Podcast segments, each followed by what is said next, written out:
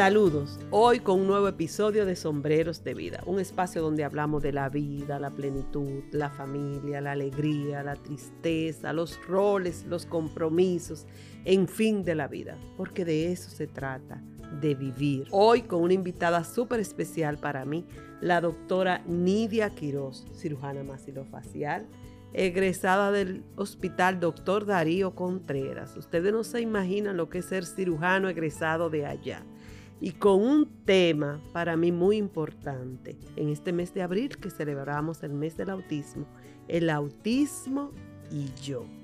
Pero gracias a nuestro patrocinador Odontología Dominicana, donde brindamos servicios con ética profesional, calidez humana y alta tecnología. Para cita, a favor de contactarnos al 829-520-4648. Saludos, mi querida doctora. ¿Cómo está usted? Hola, buenas tardes, querida doctora. Muchas gracias. Muy agradecida por su invitación a su programa Sombreros de Vida.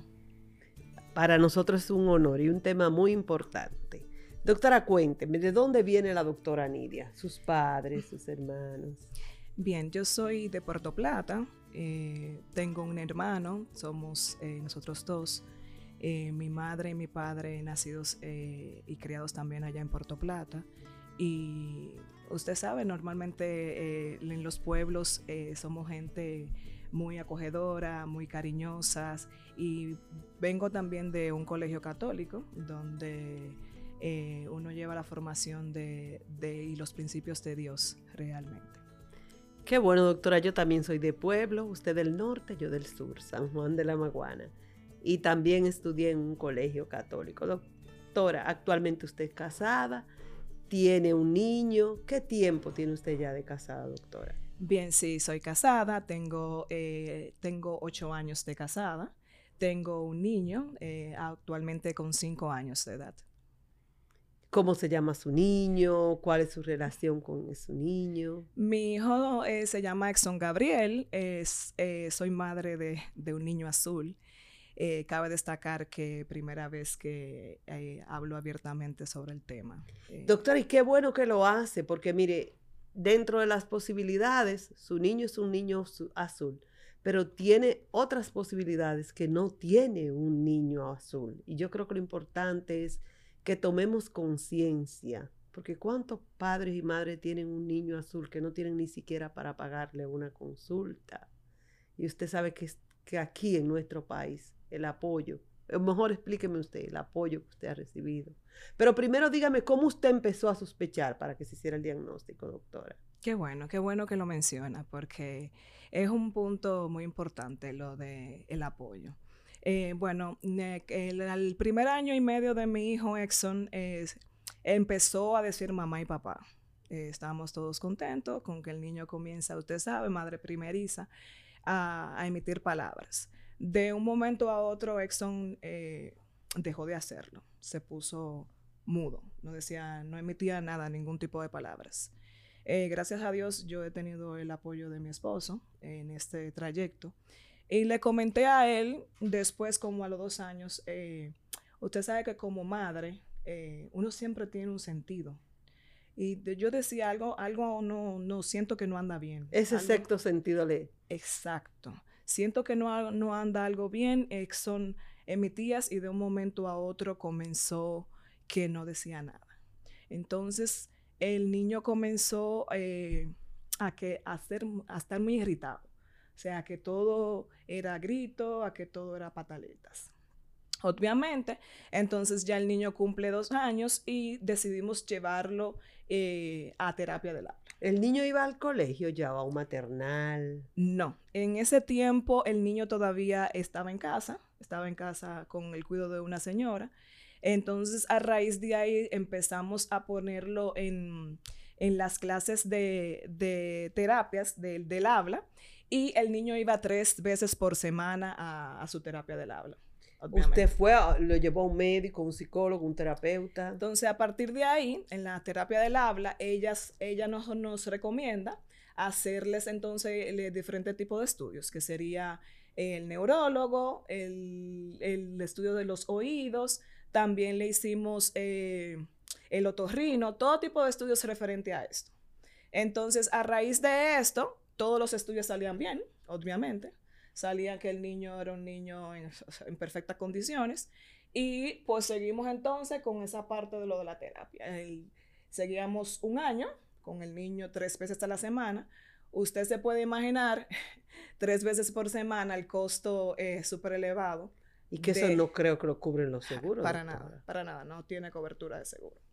Pero en ese momento eh, ambos teníamos eh, trabajos fijos, gracias a Dios. Entonces entramos en un tiempo de recesión, lamentablemente por un largo tiempo, en el cual el niño estuvo mucho tiempo en casa, del cual entiendo que hubo un, un retroceso, o sea, más para atrás. Pero usted todavía no sabía que él estaba en el... Todavía no tenía ningún diagnóstico, porque automáticamente todos los estudios dieron bien, pues obviamente eh, seguíamos intentando, además el niño lo que tenía eran dos años y pico. O sea, yo me di cuenta temprano por las alertas de que el niño emitía y después eh, comenzó con lo de que no, no decía nada automáticamente. Entonces, eh, entramos en ese receso, ese largo periodo, aproximadamente seis meses, volvimos a introducirle las terapias del habla. Ahí automáticamente decidimos tomar la decisión de eh, llevarlo a un colegio, llevarlo a un colegio para que entonces el niño comenzara a socializar. A partir de ahí entonces nos dimos cuenta de más señales. A partir de la socialización el niño... Era Porque ser hijo único no compartía con otro niño. Exactamente. No tenía esa socialización, no compartía, no socializaba. También Exxon, usted lo llamaba por su nombre y el niño no, o sea, como que no, no nadie, nadie lo estaba llamando, o sea, se quedaba como que no era con él. Entonces, a raíz de esto decidimos para buscarle la forma de que el niño comenzara con la interacción, eh, lo escribimos. Eh, es difícil porque eh, realmente en, hay muchos colegios que supuestamente son colegios inclusivos. Pero usted fue a inscribirlo, doctora, porque eso es importante lo que usted va a decir. Usted fue a inscribirlo sin saber que él tenía el espectro autista. Exactamente. Yo usted no tenía ese diagnóstico. Yo no, todavía no tenía ese diagnóstico. Todavía no tenía ese diagnóstico. Sí fue comunicado que el niño tenía problemas del habla, exactamente, y que el niño estaba recibiendo terapias tres veces por semana.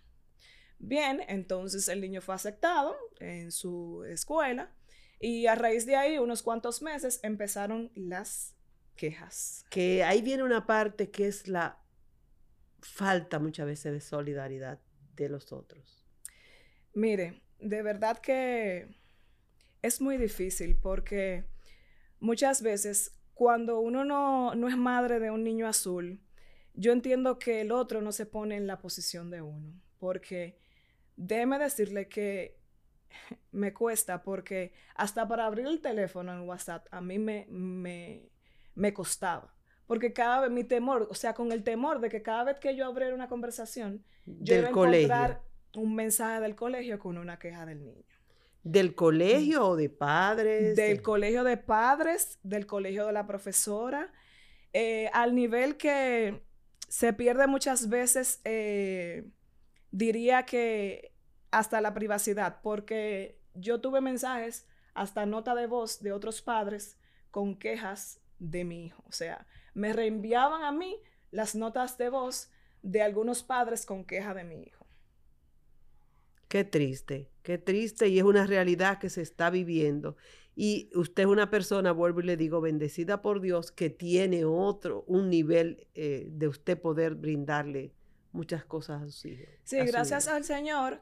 Eh, el Señor permitió en ese tiempo, eh, yo digo que las cosas siempre pasan por algo, porque al final eh, yo me quedé con mi hijo en medio de todo, sin, en medio de un año escolar, tuve que sacarlo, o sea, literalmente me exigieron que yo tenía que buscarle una maestra sombra, de la cual ya yo entendía que no podía llegar a ese, a ese nivel. Pero todavía, doctora, usted no tiene el, Todavía, todavía no tengo el diagnóstico. Por eso digo que siempre las cosas Dios permite que pasen eh, por algo. Porque a raíz de eso el niño se ha quedado en medio de la nada, a mitad de un año escolar. Me tengo que llevar a mi hijo para mi casa, otra vez. Eh, y los propósitos del Señor siempre yo digo que son eh, demasiado. En ese tiempo eh, se mudaron unos pastores a mi casa, una pareja de pastores, a mi edificio. Casualmente, yo siempre digo que ellos fueron con ese propósito allá a mi edificio porque duraron poco tiempo. en el parqueo, el niño un día jugando, ahí entonces ella me aborda y me dice, mire, yo quiero hablar con usted, yo, usted entiendo que si pudiera recomendarle a alguien para el tema de su hijo. Eh, obviamente, a veces uno se cierra, se cierra y no quiere que a uno le hablen en principio como de nada de su hijo.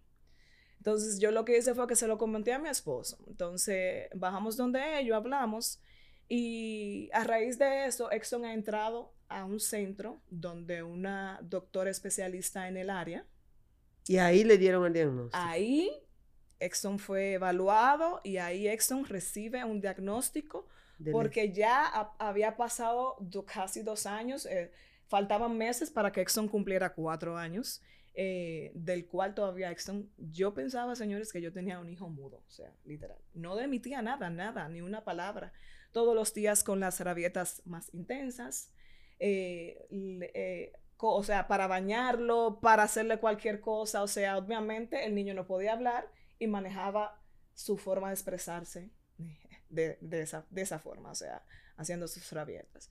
Entonces llegamos a este centro, ahí ella me mm, lo evalúa tres días, eran tres días de evaluación, ahí nos, nos citan y nos dicen que el niño cae en ese rango de autismo porque ya el niño se supone que iba a cumplir cuatro años y a esa edad el niño debe tener una cantidad de palabras que, puede, que, que deba emitir de la cual el niño no tenía ninguna palabra, o sea, nada.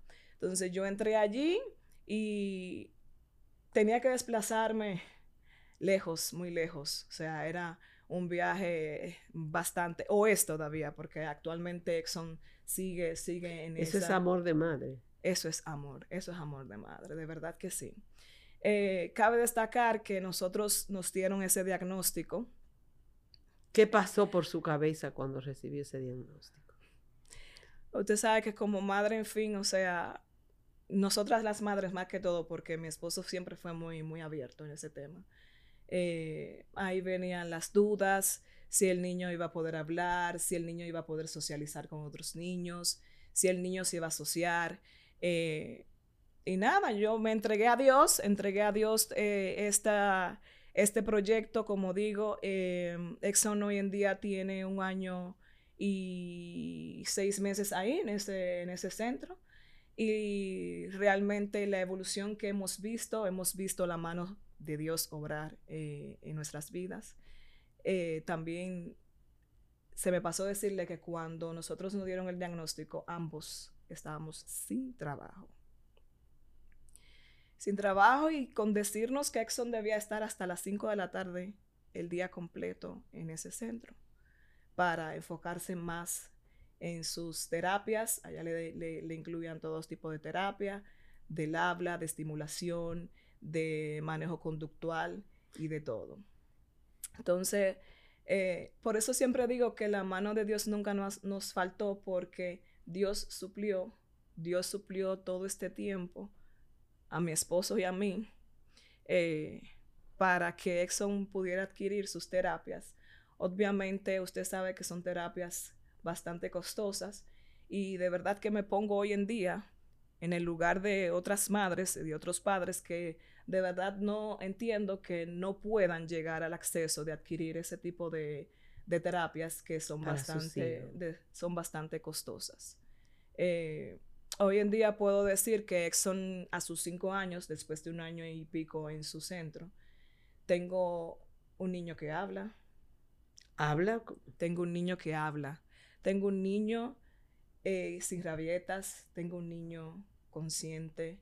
Tengo un niño eh, centrado. Un niño que escucha. Gracias a Dios. Gracias a Dios.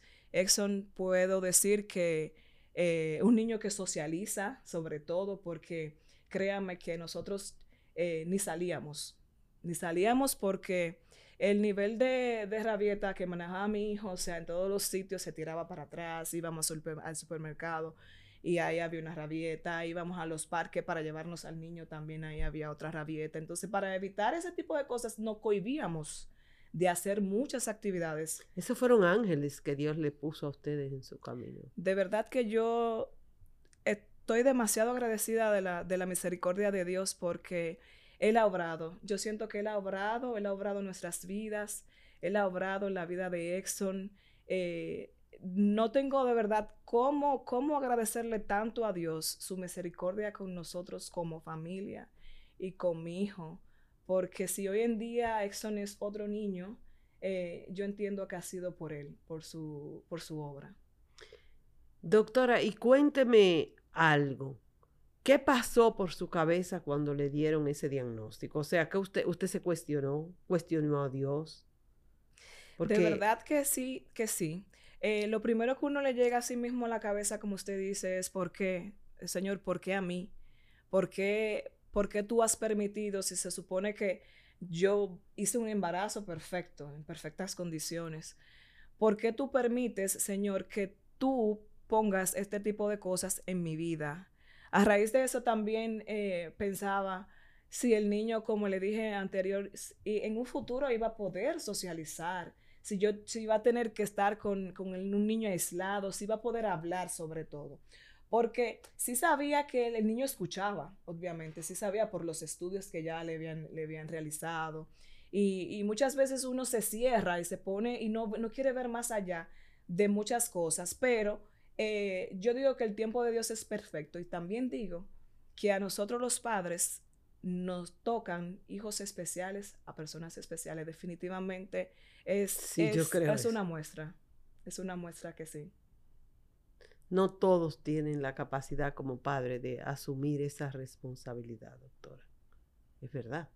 Sí, ha sido de verdad que un, un trayecto bastante largo, bastante difícil porque muchas veces eh, el otro también te, te tilda, te etiqueta, porque muchas veces el otro no sabe qué condición tiene tu hijo. Y, y Exxon también al manejar ese tipo de iras, eh, muchas veces con otros niños eh, había un golpe y venía el arremetimiento hacia que tu hijo le dio al mío o sea, sin, sin saber, o sea, sin, sin, saber qué tipo de condición o tenga el niño o tuviera el niño.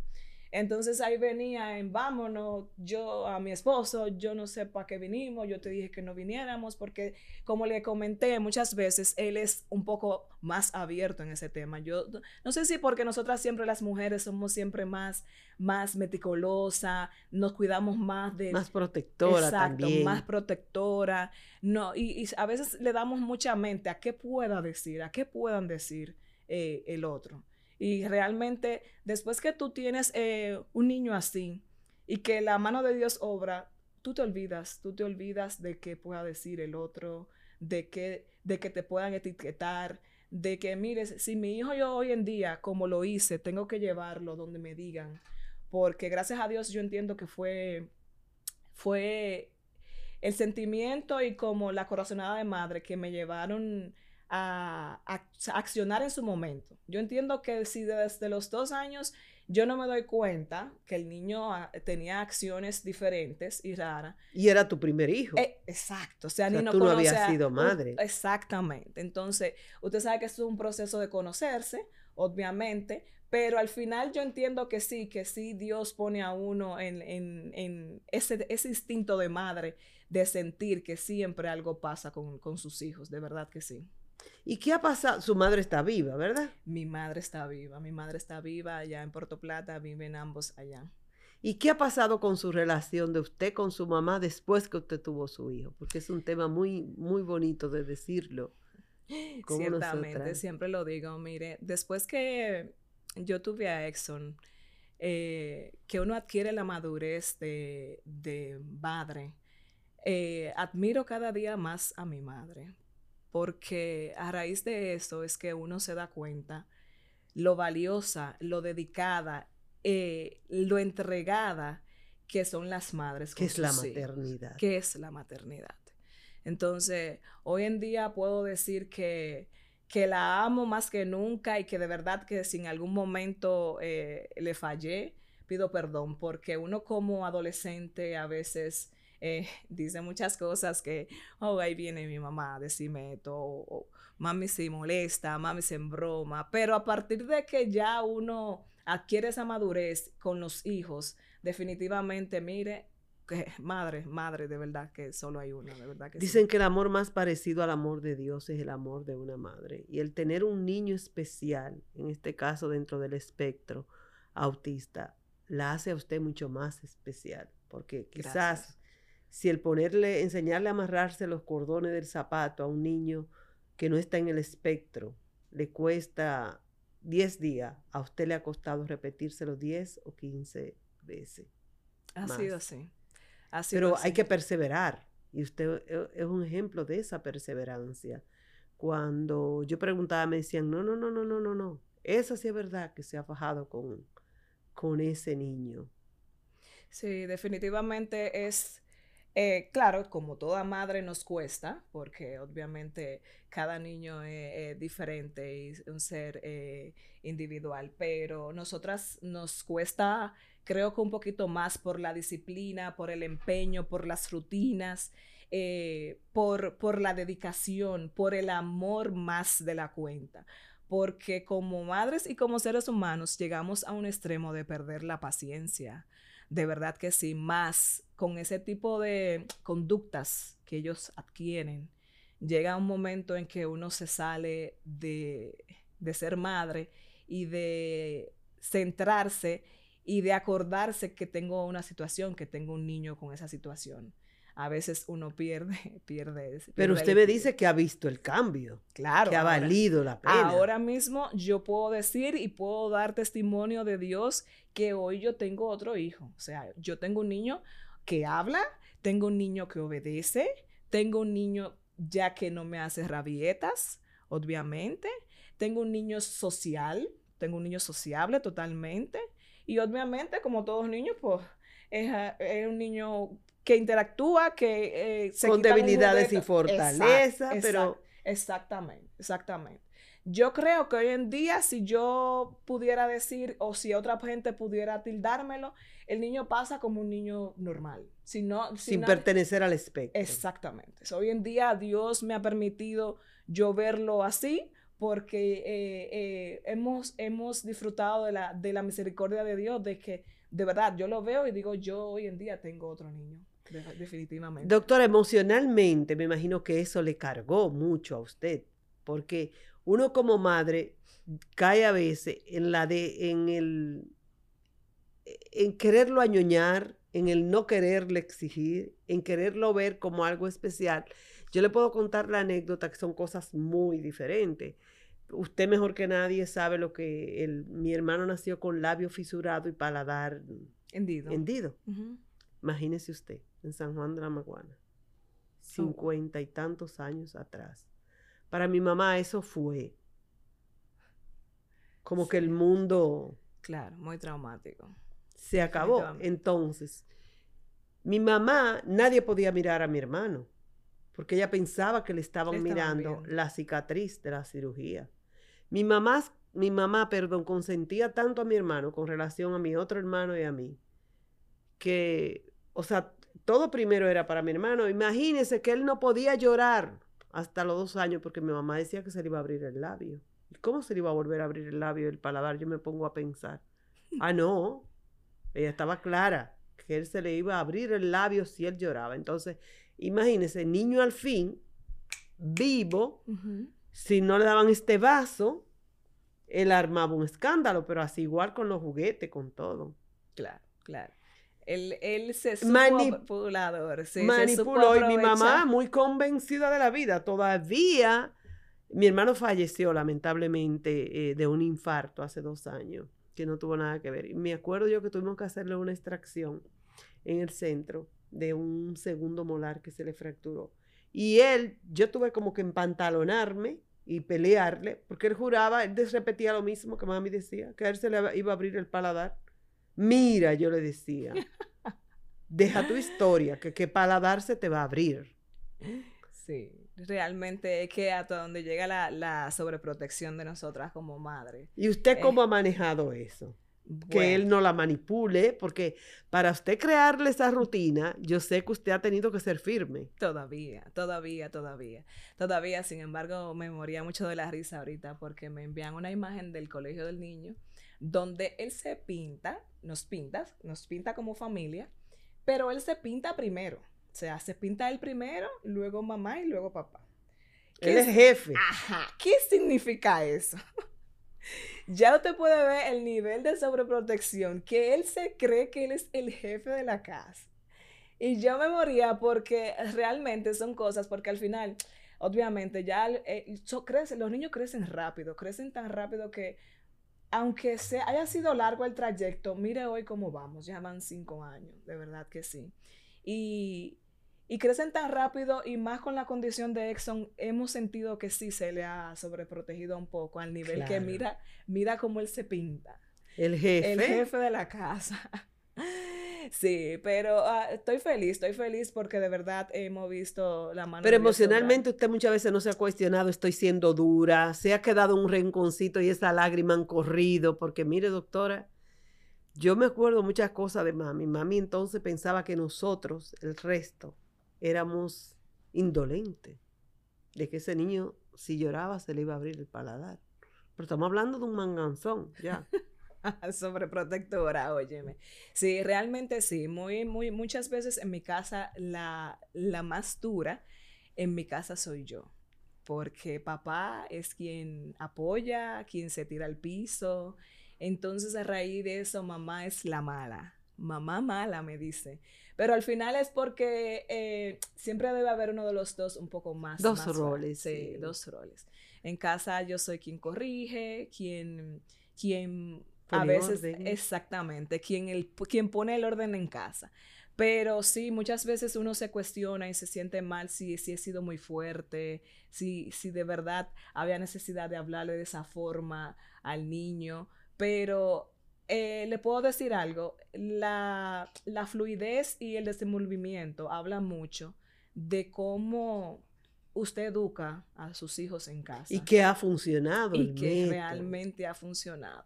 Recuerdo que una de las terapeutas del niño nos comunicó que realmente ha sido un trabajo en equipo, un trabajo de padres, un trabajo de terapeutas, un trabajo de especialistas eh, Exxon también siempre lo hemos involucrado mucho en temas deportivos, siempre ha sido un niño muy, muy ágil en, temas de, natación, todo lo que tenga que ver con motricidad, el niño es súper ágil en esa parte, gracias a Dios. Y eso es muy importante porque no sé si es verdad o es mentira, pero siempre se ha dicho que Leonel Messi está dentro del espectro autista. Y mire quién es Messi.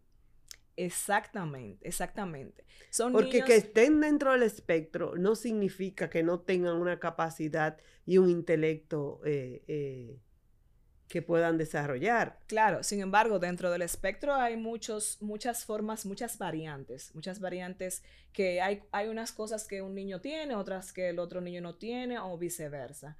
Pero muchos de esos niños son niños con súper eh, talentos, son niños con con habilidades súper desarrolladas y con el cerebro muchas veces, o sea, que usted se queda, oh, ¿cómo, cómo que puedo? O sea, hay niños que apenas con, con cinco o cuatro años te cuentan hasta el mil y, usted se queda hoy, pero, o sea, realmente, o sea, que hay muchas cosas que... Mucho tipo de inteligencia. Exactamente. y muchas veces puede ser la fortaleza de uno y la debilidad del otro, igual que nosotros, los seres humanos. Somos más hábiles en una parte y más débiles en otra. Obviamente nosotras como, como odontólogas, pues somos más funcionales con, con, las, con las agilidades manuales. Entonces, sí, Exxon es un niño súper hábil con las manos y nada, yo entiendo que vamos a ver cómo Dios eh, influye en él, en ese tipo de, habilidad. Y sobre todo, doctora, eh, que él pueda ser independiente, que me imagino que será algo que a usted mucho le mortificaba al principio, porque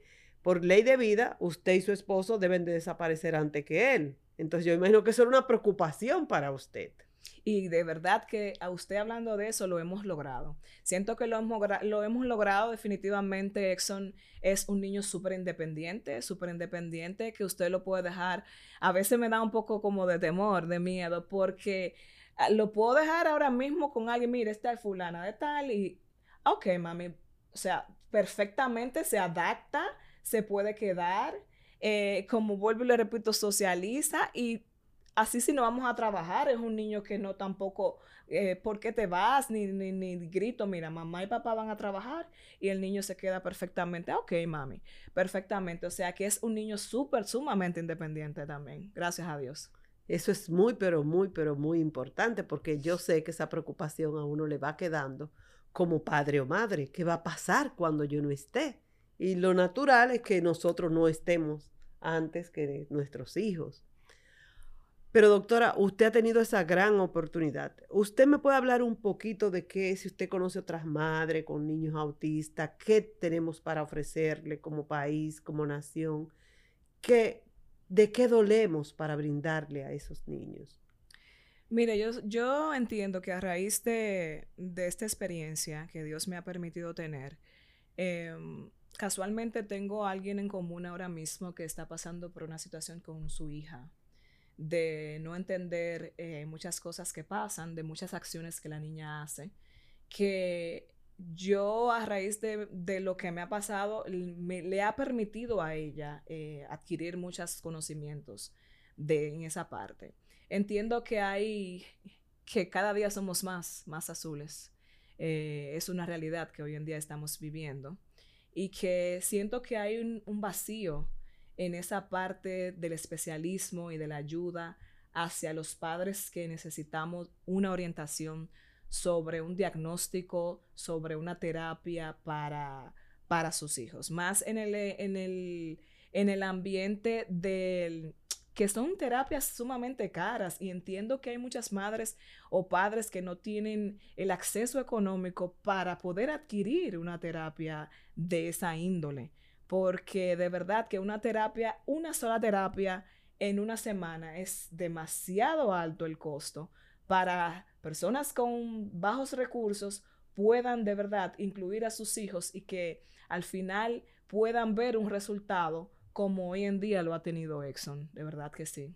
Entiendo que puedo ser una voz para que entidades puedan eh, colaborar, eh, para este tipo de, situación que de verdad cada día nos arropa con mayor frecuencia y que debemos de ponerle atención porque de verdad nos preocupa que hay muchos niños que no puedan recibir realmente la, capacidad o, la, o las terapias que ellos la oportunidad de mejorar. Exactamente, la oportunidad de mejorar.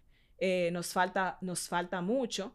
Muchas personas ahora mismo entiendo que con el tiempo es que van, y al igual que yo, que nos costó, que Dios me preparó para esta oportunidad, nos cuesta como padres asumir que nuestros hijos tengan algún tipo de condición, pero al final es una realidad que tenemos que enfrentar, que debemos afrontar que debemos enfrentarla eh, con el diario vivir para que tú puedas ver realmente tu hijo eh, poder echar para adelante.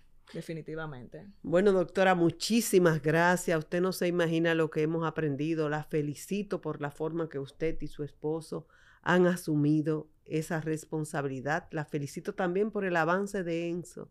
Exxon. Exxon, sí. Exxon. Y también por la situación de que usted reconoce ahí la mano de Dios. A nuestra querida comunidad, eh, en este mes de abril, que es el mes azul, vamos a ser un poquito más solidario, más empático con estos niños, con estas familias.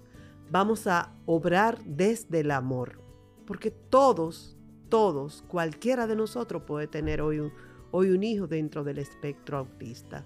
Y con amor y dedicación ellos van a vivir mejor y nosotros vamos a ser mejores seres humanos. Por favor, no se olviden activar nuestra campanita, suscribirse a nuestro canal y claro, seguirnos escuchando y ser parte de esta familia. Bye y bendiciones.